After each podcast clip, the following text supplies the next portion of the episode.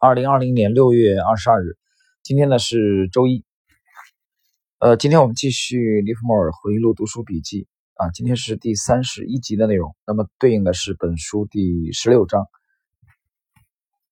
第十六章的第二部分的内容。不是只有在傻瓜这个类型的投机大众当中才会找到这些至死无悔的小道消息的打探者，连在纽约证交所里边的很多交易员。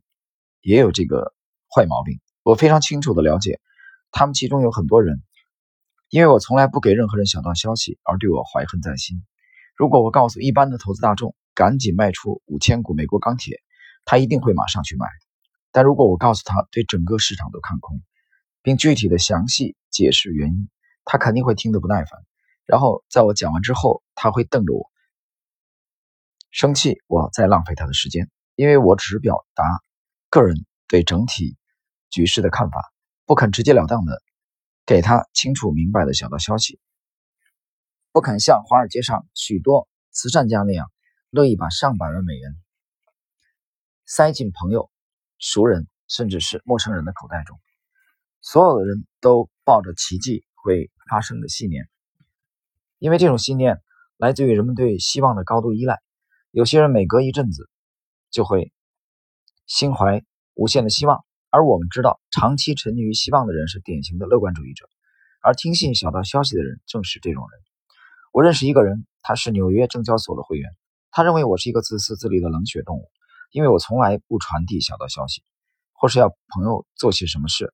下面要说的是我好多年前的事了。有一天，他和一位报社的朋友在聊天，那位朋友不经意间提到了小道消息，他从一位可靠的消息。传递者那里听到，G O H 股票就要上涨了。我的经纪人朋友立刻买进了一千股，接着他就看到这只股票快速下跌。等到止损卖出的时候，他已经亏损了三千五百美元。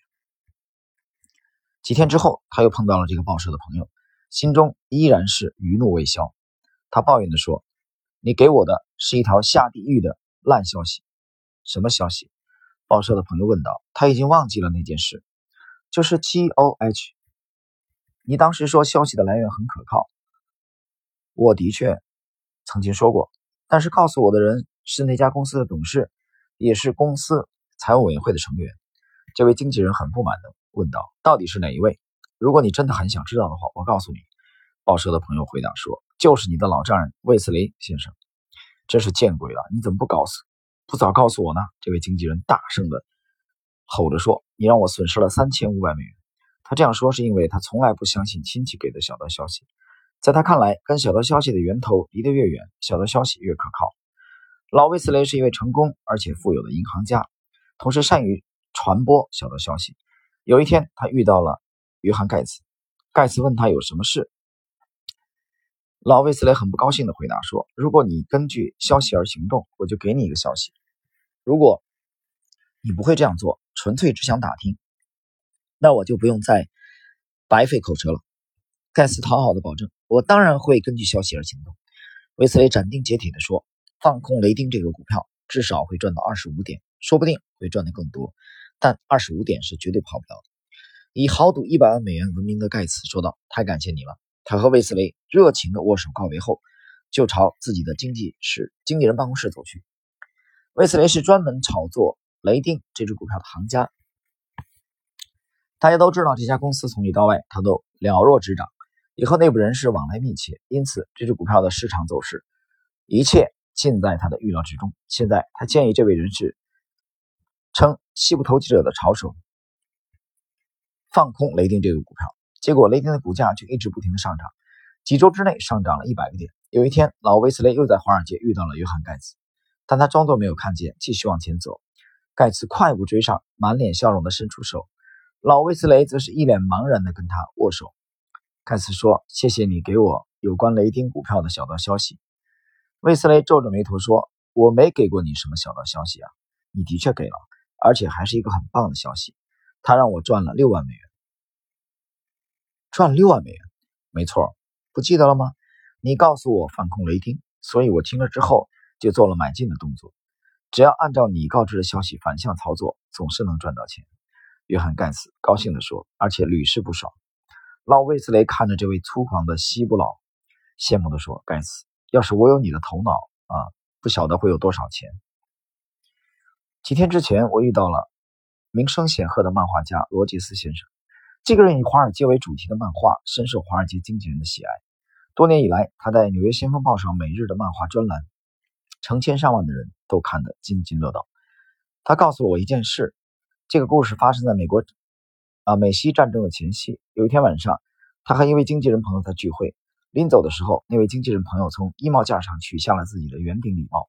当时他认为那是自己的帽子。因为外形看起来一模一样，而且戴起来也完全合适。华尔街的人在那个时候心里想的与口中念的全是跟西班牙作战有关的事情。两个国家会不会开战？如果战争真的爆发了，股市一定会跌下来。不光是只有我们美国人才会卖出，持有美国证券的欧洲人卖盘会更大。而且双方啊，如果双方相安无事，则卖盘势必。涌进，因为在那些黄色报纸夸张的报道之下，股市已经大幅下跌了一段。罗杰斯先生把其余的故事内容告诉我。前一天晚上和我相聚的那位经纪人朋友，第二天神情紧张地站在交易所营业大厅，充满混乱的脑子里不断的挣扎，不知道市场究竟会往哪边走。他把利空与利多的消息都仔细地看过了一遍。想过了一遍，但是根本没法分辨哪些是事实，哪些是谣言。他找不到能够依据判断的可靠消息。一会儿觉得战争无法避免，一会儿又觉得相信战争不可能发生。他的焦虑使得体温上升，于是他摘下了帽子，扇去额头的热气，并擦拭发热的前额。到了这个时候，他还是无法决定究竟该买进还是该卖出。这时，他正巧看了帽子里一眼。帽子里绣着金色的三个英文字母 W A R 啊，这个 W A R 是罗杰斯全名的缩写啊啊，其实正好是英文的这个单词“战争”。这正是他需要的灵感。难道老天爷是透过帽子给我小道消息？于是他大举放空。不久之后，两国真的宣战了，他的价格大跌。后回补了空头持仓，大赚了一笔。最后，罗杰斯在故事的结尾说：“而我再也要不回那顶帽子了。”然而，然而，在我听过的小道消息故事中，最可笑的是跟纽约证交所一位非常有名的会员有关。他的名字叫胡德。有一天，另一位场内交易员伯特沃克告诉胡德，他帮了大西洋南方铁路公司一位声名显赫的董事一个大忙，而这个董事为了感谢他，告诉他尽量的买进大西洋南方铁路股票。据该董事说，董事会即将有所行动，这只股票至少会上涨二十五个点。虽然不是全部的董事都参与，但是大部分的董事会投赞成票。伯特沃克据此推测，该公司将会提高配股比率。于是他把这个好消息告诉了胡德，然后他们各自买进了两千股的大西洋南方铁路。这只股票在他们买进之前与之后都表现得非常疲弱，但是胡德认为，这显然是为了公司内部集团更容易。加码买进，该董事就是集团的大老板，也就是那位让伯特万分感激的朋友。到了下一个星期四，股市收盘之后，大西洋南方铁路公司召开董事会，通过了股息发放的方案。隔天周五早上开盘后，该公司的股票在六分钟之内就下跌了六点。伯特沃克气急败坏的去找那位董事，而这位董事也表示过意不去，后悔万分。他解释着说：“因为完全不记得曾经告诉沃克买进股票这档子事儿，所以忘了告知沃克董事会的计划有了变化。因为这位董事觉得过意不去，而急于补救，于是给了沃克另一则小道消息。他热心的解释，由于一些同事想以更便宜的价格买进，因此不顾他的反对，使出了一些小伎俩，而他也不得不让步，如此才能获取他们的股票支持。但现在他们已经如愿以偿的买满了实仓，故股价的上涨已经没有阻力了。”现在买进大西洋南方铁路，保证稳赚不赔。伯特不但原谅了他，还和这位身居要职的金融家握手，热情告别。当然，他马上找到了患难与共的朋友胡德，告诉他这个好消息，说他们要赚大钱了。他们在过去因听说这个股票上涨而买进，而现在他们的价格比原来又便宜了十五个点，确实是个好机会。他们俩又合买了五千股。结果就像是他们按铃宣布启动跌势开始一样，这只股票应声暴跌，看起来明显是内部人士卖出所导致的。两位场内交易员很快证实了他们的怀疑，于是胡德卖出他们俩共同持有的五千股。事后，波特沃克骂他：“要不是那个该死的混蛋前天已经去了佛罗里达，我非扒了他的皮不可。真的，我一定会这么做。你跟我来。”电报局，我想发通电报给那个混蛋，让他一辈子都忘不了。走吧，胡德跟着去了。伯特带着他到了电报局，五千股的股票亏损不小。伯特正在气头上，因此电报内容把对方骂得狗血喷头。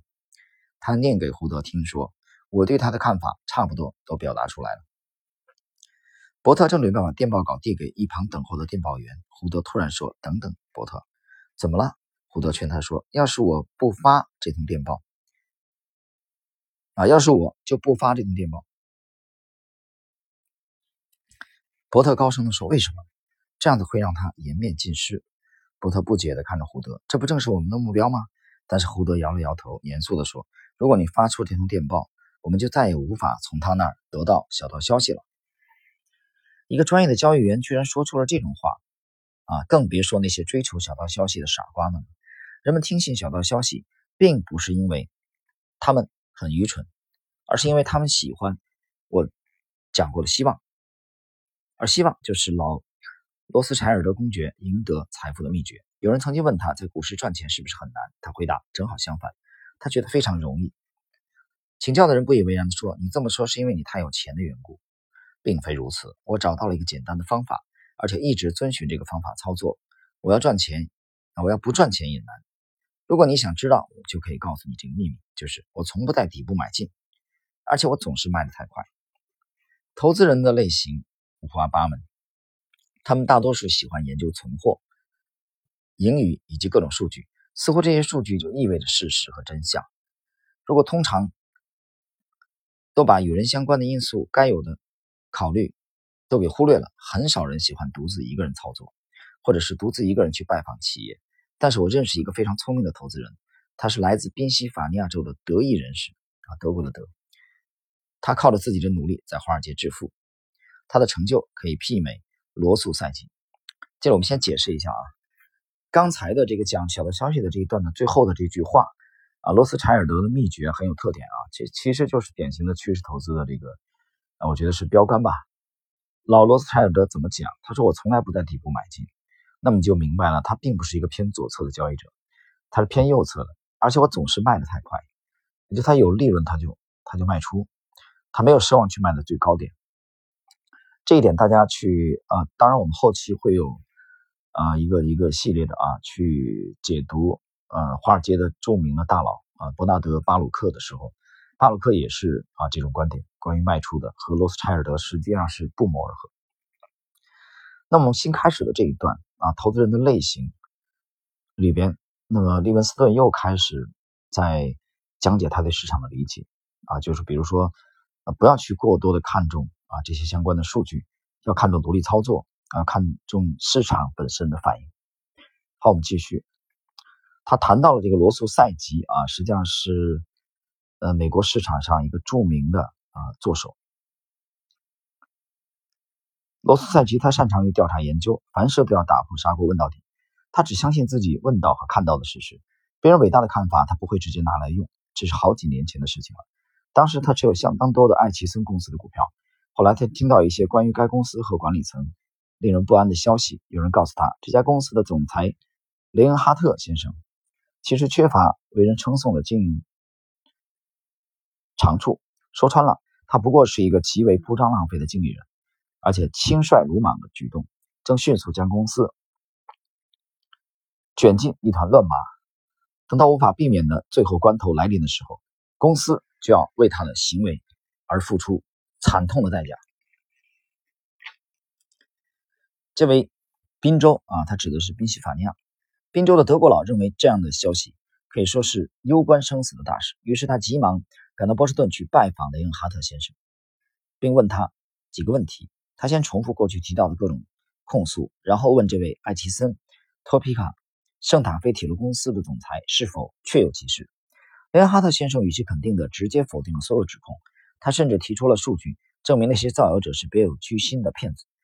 这位宾州德国佬希望有更详细的资料，于是总裁给了他一份漂亮的财报，让他知道公司目前的经营状况和财务如何运用。这位宾州德国佬感谢了林恩哈特总裁之后，回到纽约就立即卖出了所有的爱奇森托皮卡、圣塔菲铁路的股票。大约一周之后，他用手上的闲置资金买进大量的德拉瓦拉卡湾纳西部铁路的股票。几年之后，当我们谈论到正确的换股操作策略的时候，他谈到了自己的这个案例，他解释了当时促使他这么做的原因是什么。不瞒你说，他说我注意到林哈特总裁写下数据的时候，他从桃花木办公室的呃办公桌的这个文件壳里。抽出了几张信纸，那些信纸是用高级重磅的亚麻纸制作的，纸上还有两种颜色，印制着精美浮雕的公司抬头。这些信纸不但非常昂贵，而且更糟糕的是，它造成不必要的浪费。他在纸上只写下几个数字，以证明公司每个部门的具体获利情况，公司如何节约成本，以及降低营业费用。等他说完之后，就把那张昂贵的信纸揉成一团，丢进废纸篓。没过多久，他又出抽出了一张精美浮雕双色公司抬头的信纸，向我展示他们正在推行哪些具有经济效益的计划。同样的，他又写了一些数字，然后又再次丢进废纸篓。不眨眼间又浪费了一笔钱，这简直看得我目瞪口呆。我心想，如果总裁是这样的人，他铁定不会坚持推行奖励这个节缩开支的措施措施啊。于是我决定相信之前所听到的有关管理层奢侈浪费的传言，而不相信总裁说的那一套。因此，我卖掉了全部的爱奇森股票。他这个风格有点像彼得林奇啊，这个这个这个这个做法，雷恩哈特的这种做法有点像彼得林奇，他很注重细节。在采访雷恩哈特的这个这个这个过程的时候。啊，这个这个宾州的德国佬啊，他非目光非常的锐利。好，我们继续啊，进入这个今天这一集的最后的这一小节的内容啊。说来也巧，几天之后，我来到了德拉瓦拉卡湾纳西部铁路公司的办公室。该公司的总裁是老山姆史隆，他的办公室离入口最近，而且大门完全敞开。事实上，他的办公室大门永远是开着的。那个时候，只要有人到德拉瓦拉卡湾纳铁路西部铁路公司。总能看见总裁坐在他的办公室里。如果需要，任何人都可以进去直接与他面谈。一位财经记者告诉我，老山姆史隆说话从不拐弯抹角，不管其他董事在股市遇到什么样危机的情形，他都有问必答，而且直截了当给予肯定的答案。当我走进办公室的时候，老先生正忙着。我开始是以为他在拆信，但靠近他的办公桌之后，才看清楚他在做什么。后来我才知道，他这么做是他的日常习惯。他要求信件分类和拆阅后，空信封不能扔掉，而是必须收集起来送到他的办公室。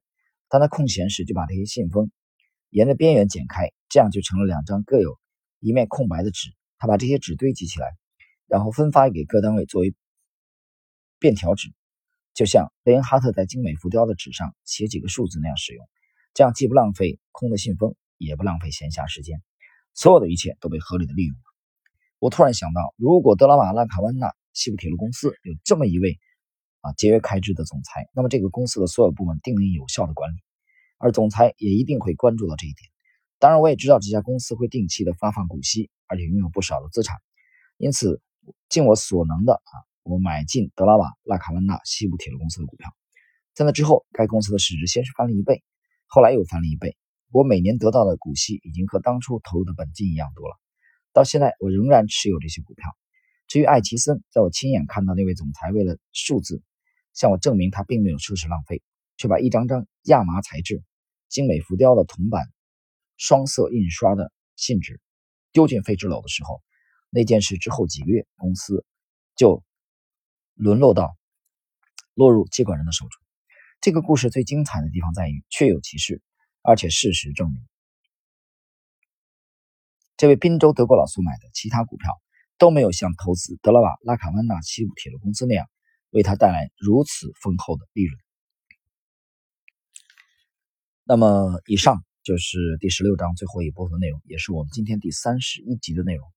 呃，利文斯顿这里通过一个故事啊，呃，对比了两家公司啊，一个是拉卡湾纳啊，一个使用一个是使用这个精美啊便签纸的啊这家公司，两个总裁的不同的做法。